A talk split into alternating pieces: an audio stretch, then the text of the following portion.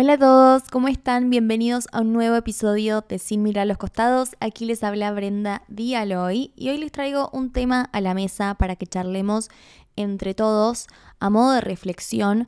Es un tema que está dando vueltas en los medios de Argentina muchísimo. Yo sé que este podcast lo escuchan muchas personas también de otros países, así que les cuento que hace muy poquitos días falleció una modelo argentina, modelo, actriz, una figura pública que se llama Silvina Luna. Es una noticia que a todos nos dejó choqueados, muy sorprendidos, porque era muy joven, tenía 42, 43 años. ¿Y qué le pasaba? Hace muchos años ella, una mujer hermosísima que realmente no le hacía falta nada, pero tras este afán por querer esa belleza estereotipo, digamos, se hacía bastantes procedimientos estéticos, algunos quirúrgicos, otros no. Desafortunadamente conoció a un médico, que lo vamos a decir entre comillas, porque se supone que un médico tiene que poner siempre como prioridad la salud del paciente, no sus billetes en el bolsillo, digamos, que es lo que hizo esta persona, que con tal de facturar le decía a cualquier persona que sí, que se tiene que hacer esto, lo otro, incluso fomentaba que se hagan más cosas que capaz no eran necesarias. Entonces, como Silvina conoció a esta persona, en su momento se empezó a hacer cosas, inyectar eh, cosas que eran daninas para la salud y que en ese momento se creía que estaba bien inyectarse ese tipo de cosas y claramente este tipo, este falso médico, que sí es médico, pero no es médico especialista en cirugía plástica, que ese es un grave error.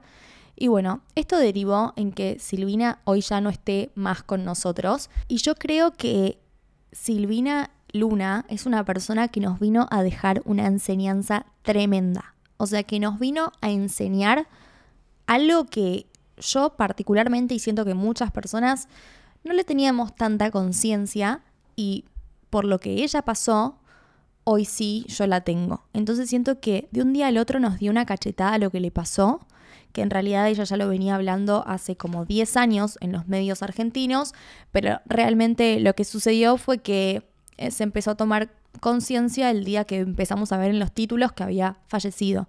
Eso fue como un baldazo de agua fría y dijimos, che, no, esto es grave de verdad. Y pienso, qué triste que tengamos que llegar hasta ese momento, y me incluyo en la bolsa, ¿no? Eh, como para tomar conciencia. Pero bueno, yo realmente lo que siento es que la vida de ella nos vino a dar una enseñanza como sociedad. Entonces el episodio del día de hoy la verdad que tiene que ver un poco con cosas que estuve pensando en este último tiempo. Estuve siguiendo muchísimo todo lo, que sería eh, lo que respecta con, su fallecimiento y, y, lo que pasó después, porque la verdad que me choqueó muchísimo. Entonces lo estuve teniendo bastante en la cabeza. Yo soy una persona que no miro demasiado las noticias, no prendo la tele para ver el noticiero, no miro tanta tele tampoco. Em, pero con esto que pasó es como que me tuvo enganchada. Quería saber qué pasaba, qué pasó, qué fue lo que le pasó a ella, qué pasó con este médico, eh, por qué no se hace cargo. Claro, porque para los que no conocen el caso, el médico nunca salió a pedir disculpas, siguió trabajando como si nada y bueno, hay gente que está muriéndose, porque Silvina no es la primera persona que fallece por lo que este señor inyecta. Y como ustedes saben, a mí me encanta hablarles de un montón de cosas, de Dios, cosas más que inspiran, por así decir, pero también como comunicadora, siento que este es un buen tema para hablarlo ahora que está sucediendo. Y también ya saben los que escuchan el podcast que yo siempre vengo a hablar de cosas que me tienen inspirada, temas que vengo teniendo dando vueltas en la cabeza. Y este es un tema que lo estoy pensando muchísimo estos días. Y tiene que ver un poco con que pienso que es una locura venir al mundo de una manera y que, claro, desde que nacemos literalmente estamos expuestos a modelos, estereotipos vinculados a la belleza, al aspecto físico, a la apariencia, ¿no? Que nos hacen crecer desde que somos muy chiquitos eh, pensando en cómo es la figura ideal en la que un hombre o una mujer se debería ver. Por eso una persona crece con complejos, por eso una persona crece pensando en que cuando crezca se va a hacer tal operación. Entonces, mi pensamiento es, wow, nosotros crecemos de una manera, ¿no? Dios nos hace de una manera y es una manera perfecta en la que nos hizo. O sea, Dios nos hizo únicos a cada uno de nosotros. No hay otra persona como vos, ni hay otra persona como yo. Somos únicos desde el pelo hasta la planta de los pies. Entonces, yo siento que eso tiene un significado, si no Dios nos hubiese hecho iguales a todos y a todas. No, pero nos hizo distintos, con distintas formas de nariz, distintas formas de boca, distintos eh, tonos de pelo. Cada tipo de pelo es, siento que es como única la manera en la que nos hizo el pelo, como la el conjunto de todo nos hace únicos. Entonces, por un lado pienso eso, ¿no? Qué loco que crecemos con estereotipos que nos influyen tanto, que nos influyen en, cómo eh, pensamos que una persona es linda o fea, cómo nos vemos a nosotros mismos.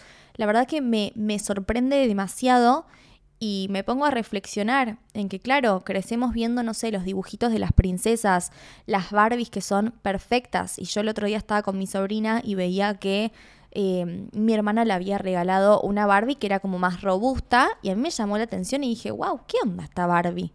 Y mi hermana me dice, nada, es una Barbie normal. Pero claro, yo estaba acostumbrada a crecer con esas Barbies que tienen una figura divina, esbelta. Claro, ¿ves? Ya le pongo el adjetivo de divina, cuando en realidad todas las figuras son divinas. Pero bueno, en mi cabeza yo crecí pensando que esa figura era hermosa. Entonces vi una Barbie distinta a lo que yo estaba acostumbrada cuando era chiquita, incluso hasta hace poquito tiempo, y me llamó la atención, es como que me, me, detuve en ver a esa Barbie, ¿no? Que de todos modos, si vos te pones a analizar la Barbie, o sea, tiene unas piernas un poquito más anchas que lo normal, pero la cara es perfecta. O sea, la naricita, la boquita, todo así.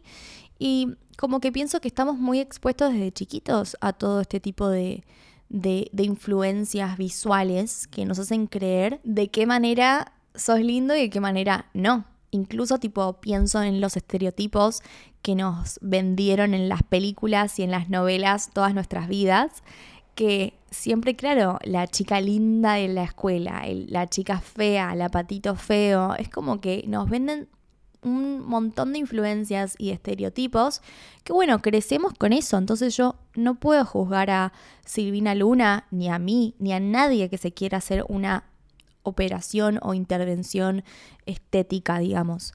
Eh, que de hecho yo lo hice, ahora les voy a contar mi experiencia, pero claro, hay muchas personas que les pasó cosas con este médico que hoy en día afectan a su salud, pero como les da vergüenza contar que se hicieron eso porque la gente señala, ay, ¿por qué? ¿Por qué te quisiste someter a...? Es como que el mundo nos vende que tenemos que ser de una manera, pero si nos lo hacemos, digamos, con una intervención quirúrgica eh, o estética sin, sin que sea cirugía, es como que es tabú, ¿viste? No se puede contar demasiado o no está tan normalizado contarlo.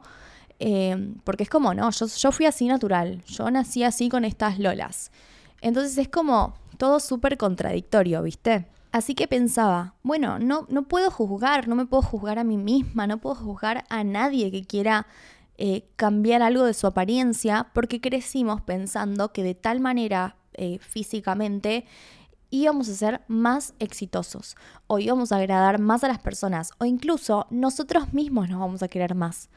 Es una locura, pero es la mente de la mayoría de las personas hoy en día, que ojalá este pensamiento cambie y por eso creo fielmente que, que esto que le pasó a Silvina vino a hacer un clic en la cabeza de muchos. Y yo creo que está buenísimo querer buscar ser siempre nuestras mejores versiones, nuestra mejor versión, pero hay una fina línea entre o sea, por el, en el motivo, digamos, que por qué lo hacemos. ¿Lo hacemos por nosotros o lo hacemos por lo que tenemos impuesto como sociedad? Y cuando yo digo que Silvina nos vino a dejar una enseñanza, siento como que abro varias pestañas con respecto a esto.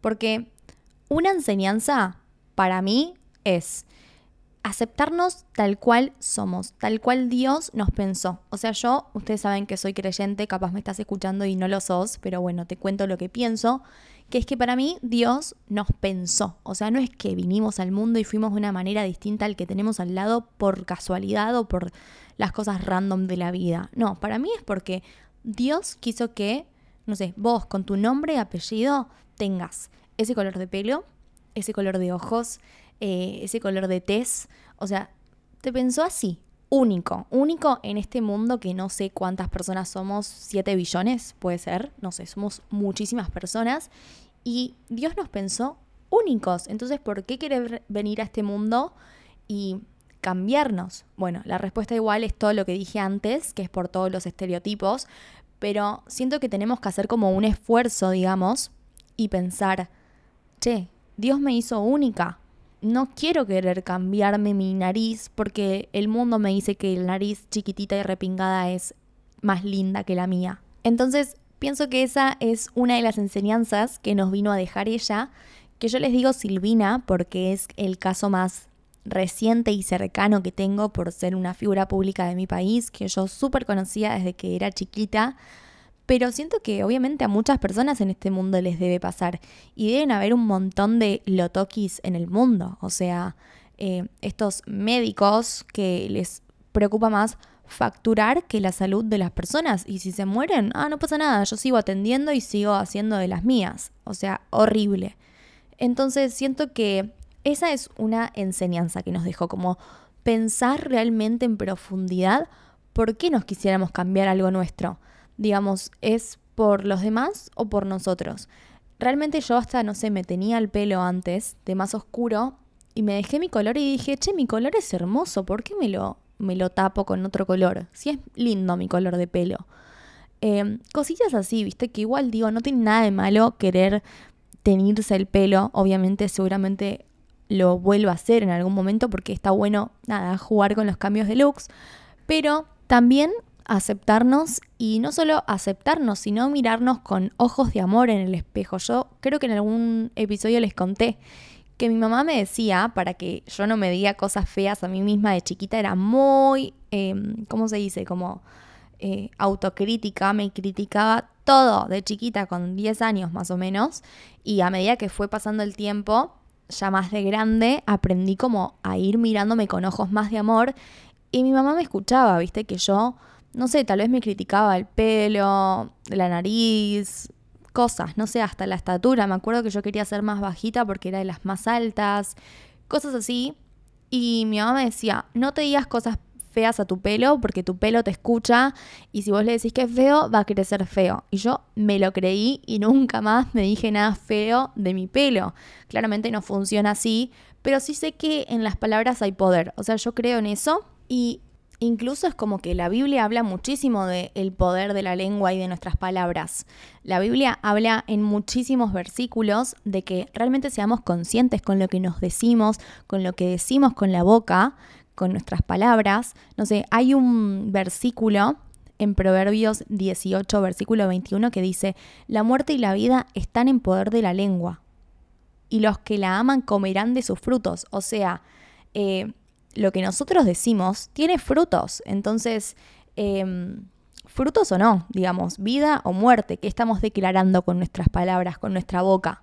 Entonces, mi mamá, de una manera muy sutil, como para una nena, me lo dijo eh, como para que lo entienda, digamos, y que realmente tome conciencia en que no es una pavada mirarse al espejo y decirse, che, sos horrible, porque sos vos, porque te tenés que amar, porque si no te amas vos, ¿quién más te va a amar? Entonces, es súper importante eso. Y otra enseñanza que también siento que nos vino a dejar la vida de Silvina Luna es que en el hipotético caso de que nos querramos hacer algo estético, eh, que no te juzgo si lo querés hacer, si sentís que te va a hacer feliz, ok, está perfecto. Siempre hay que ver como las intenciones del corazón. ¿Por qué uno hace lo que hace, no? Y también pensar a futuro.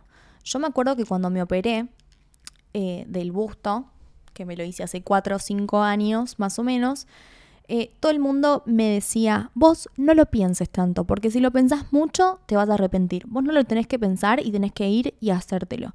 Y así fue, no lo pensé demasiado y en dos semanas estaba operada. Y hoy en día, la verdad que me arrepiento un montón. Hasta estoy pensando en hacerme la, la explantación de mamas, digamos como de mamas no, de prótesis sería. Eh, que ahora ya voy a entrar en ese tema, pero digo, claro, porque la gente me decía que si lo pensaba mucho no me lo iba a hacer. Y porque claramente si me pongo a pensar demasiado, pienso en que por qué quiero cambiar algo de mí, em, en el futuro, en lo que implica, ¿no? Tener algo que no es tuyo, que es algo artificial adentro de tu cuerpo. Si te lo pones a pensar, es una locura, ahora entramos en eso, pero a lo que iba con respecto a la enseñanza es que si nos queremos hacer, si te querés hacer algo estético, eh, algún procedimiento quirúrgico o no, alguna inyección, ácido hialurónico en la boca que ahora está tan de moda, todas esas cosas, ok, ¿con quién te lo vas a hacer? Si conoces a esa persona, ¿de dónde salió esa persona? ¿A quién más eh, intervino y te gustó el resultado? ¿Cuáles son los testimonios de las otras personas? ¿Dónde estudió? ¿De qué se recibió? Eh, ¿Es especialista en eso que te va a hacer a vos? Porque hoy en día los médicos tienen al alcance de sus manos eh, fortunas, digamos, están a un pasito de, de, tener fortuna porque está muy de moda todo el tema, sobre todo de las inyecciones, ¿no? Ya sea ácido hialurónico u otras cosas que desconozco. Entonces, yo, por ejemplo, una vez me puse ácido en la boca y después, con todo este tema, me puse a pensar, che, ¿esa persona quién era? O sea, ¿esa persona era médica o no era médica? Porque si es médico, en teoría, estudió años y años y años para conocer sobre la salud de un ser humano. Me fijé y no decía nada de que era médica, entonces dije, uff, no es médico esta persona. No voy a decir si es mujer o hombre, no voy a dar detalles de nada, de nada ni de nadie, porque no, no quiero ensuciar a nadie, porque no, no fue un mal caso, pero igual me puse a pensar en que antes de, ir a hacerse estas cosas, eh, es súper importante y necesario conocer en qué se especializaron, si son médicos, si, no sé, hay tantas cosas que, que no es, yo siento que nos tomamos esto muy a la ligera, esa es la realidad pensamos que es ir, pincharnos y, e irnos y listo, y estar contentos.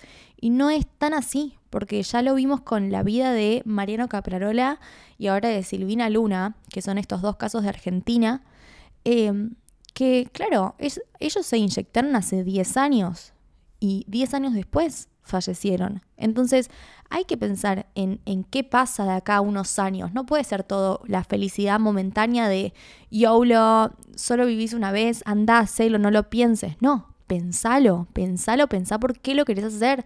Pensá, investigá cuáles son las, las contraindicaciones. Averiguá, investigá, no es tan a la ligera. Bueno, eso siento que es una enseñanza que también nos vino a dejar este caso terrible y que lo aplico mucho a mi vida. Como les dije antes, yo crecí muy acomplejada. Es como que no me gustaban ciertas cosas de mí, siempre trataba de, verme bien, de, de ser como la chica linda de la clase. Es todas esas cosas que se nos imponen, como les digo, con los estereotipos, con las influencias que tenemos de chiquitos. Quieras o no, yo también tengo una mamá que le gusta mucho la estética hoy en día, ya hace muchísimos años, debo decir que desde, desde que conoció a Dios, que cambió muchísimo su mentalidad y también lo que proyecta, pero antes de que eso suceda, o sea, desde que nací hasta mis 11 años más o menos, que fue cuando mi mamá conoció a Dios, yo durante todos esos años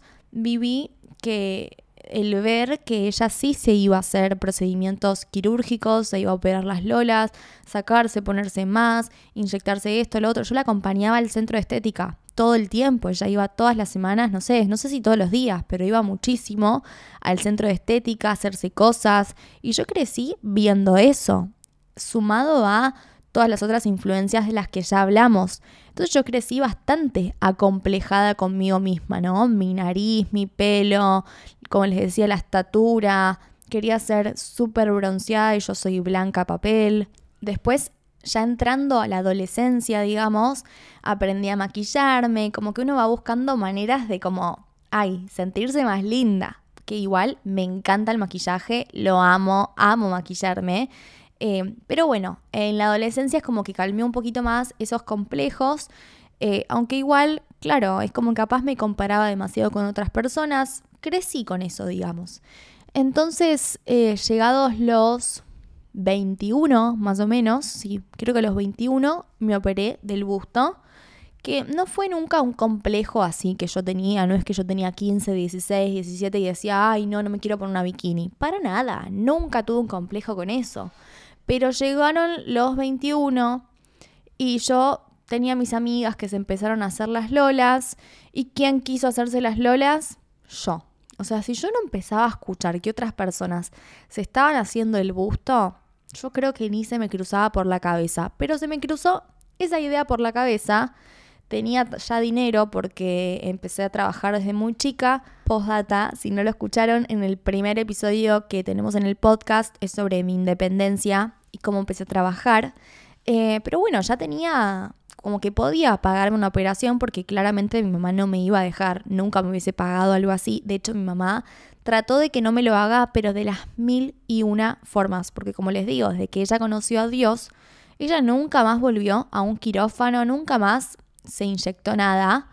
Em, y hoy en día la ves y está regia, o sea, no es que se tiró abajo, porque para mí no es que si no te, no te interesa hacerte una operación, eh, o no vas al centro de estética, entonces es que estás hecho un desastre. No.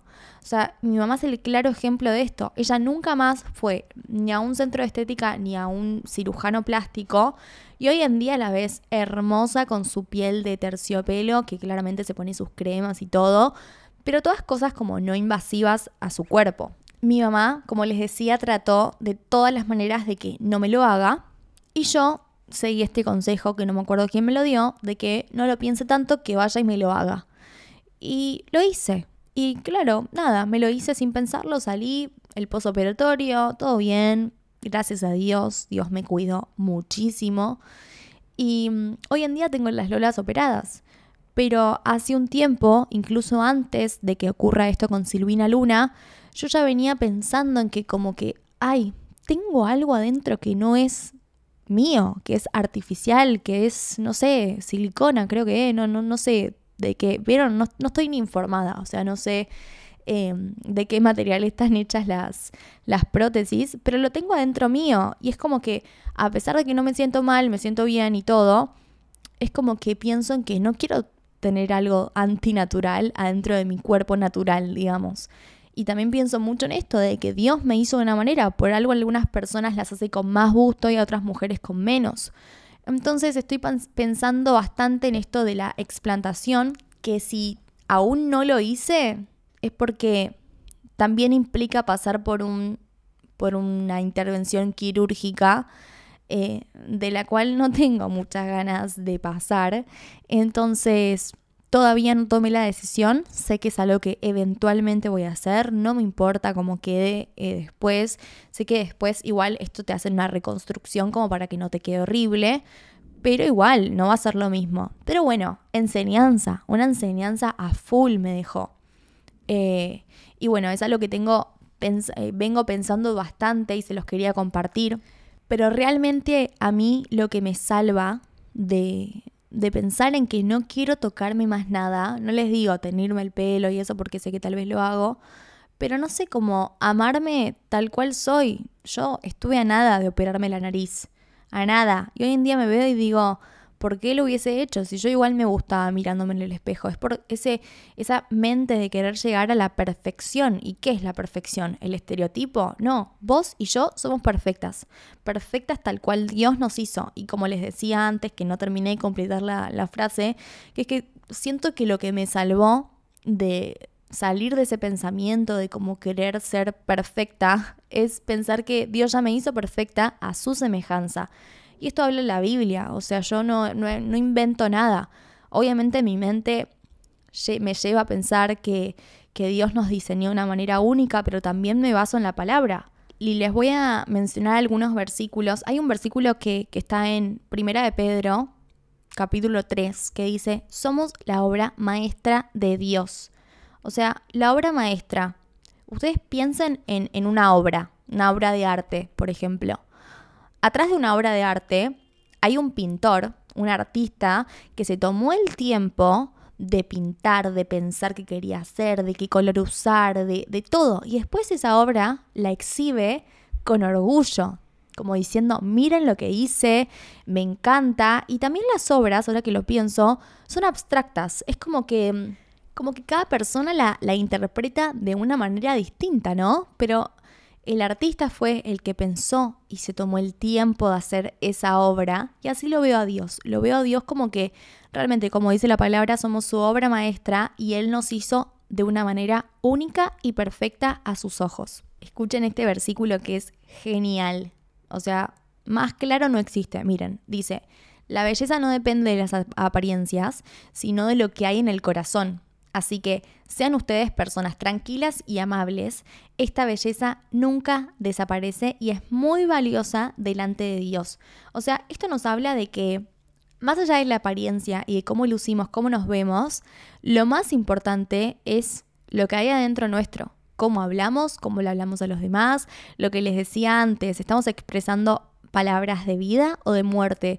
Em, porque no les pasa de a veces ver personas que capaz que no son lo que el mundo nos vende como el estereotipo perfecto, em, pero vos decís, ay, tiene, tiene algo esta persona que digo, wow, qué hermosa que es.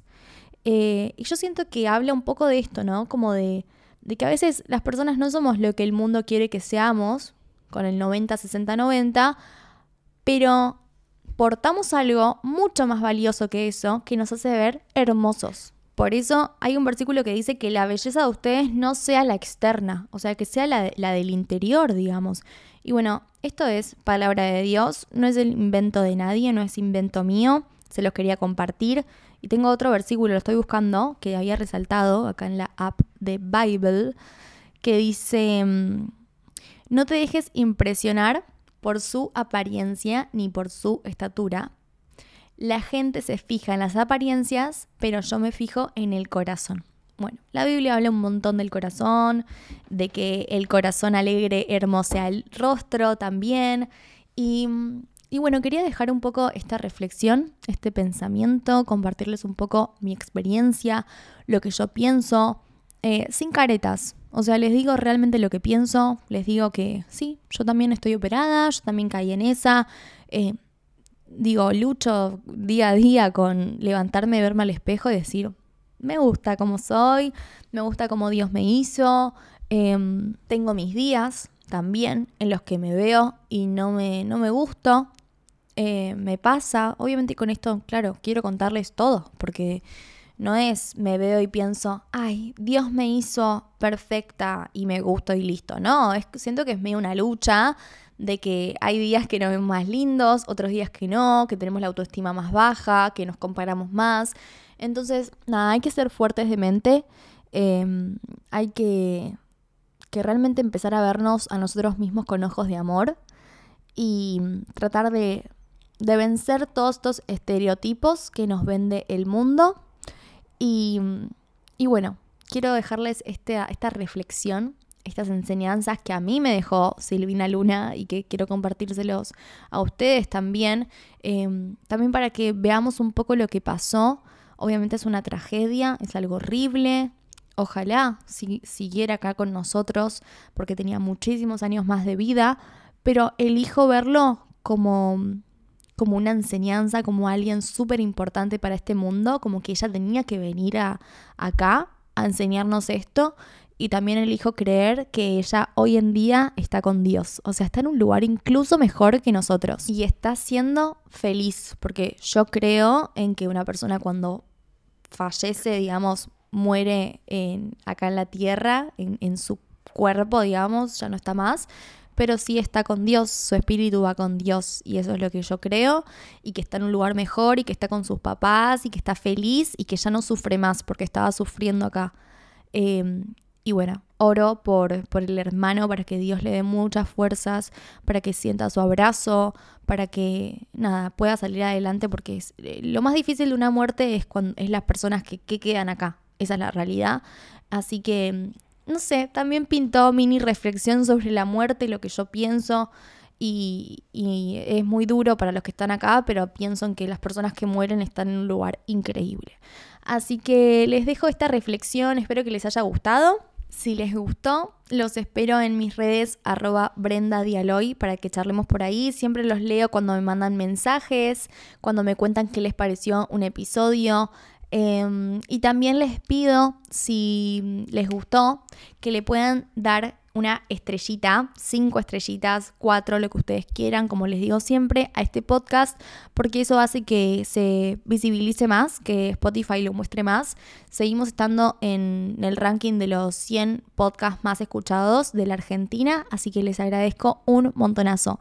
Les mando un beso muy, muy grande, ámense, véanse en el espejo y díganse cosas lindas y bueno, nos vemos en una próxima. Chau, chau.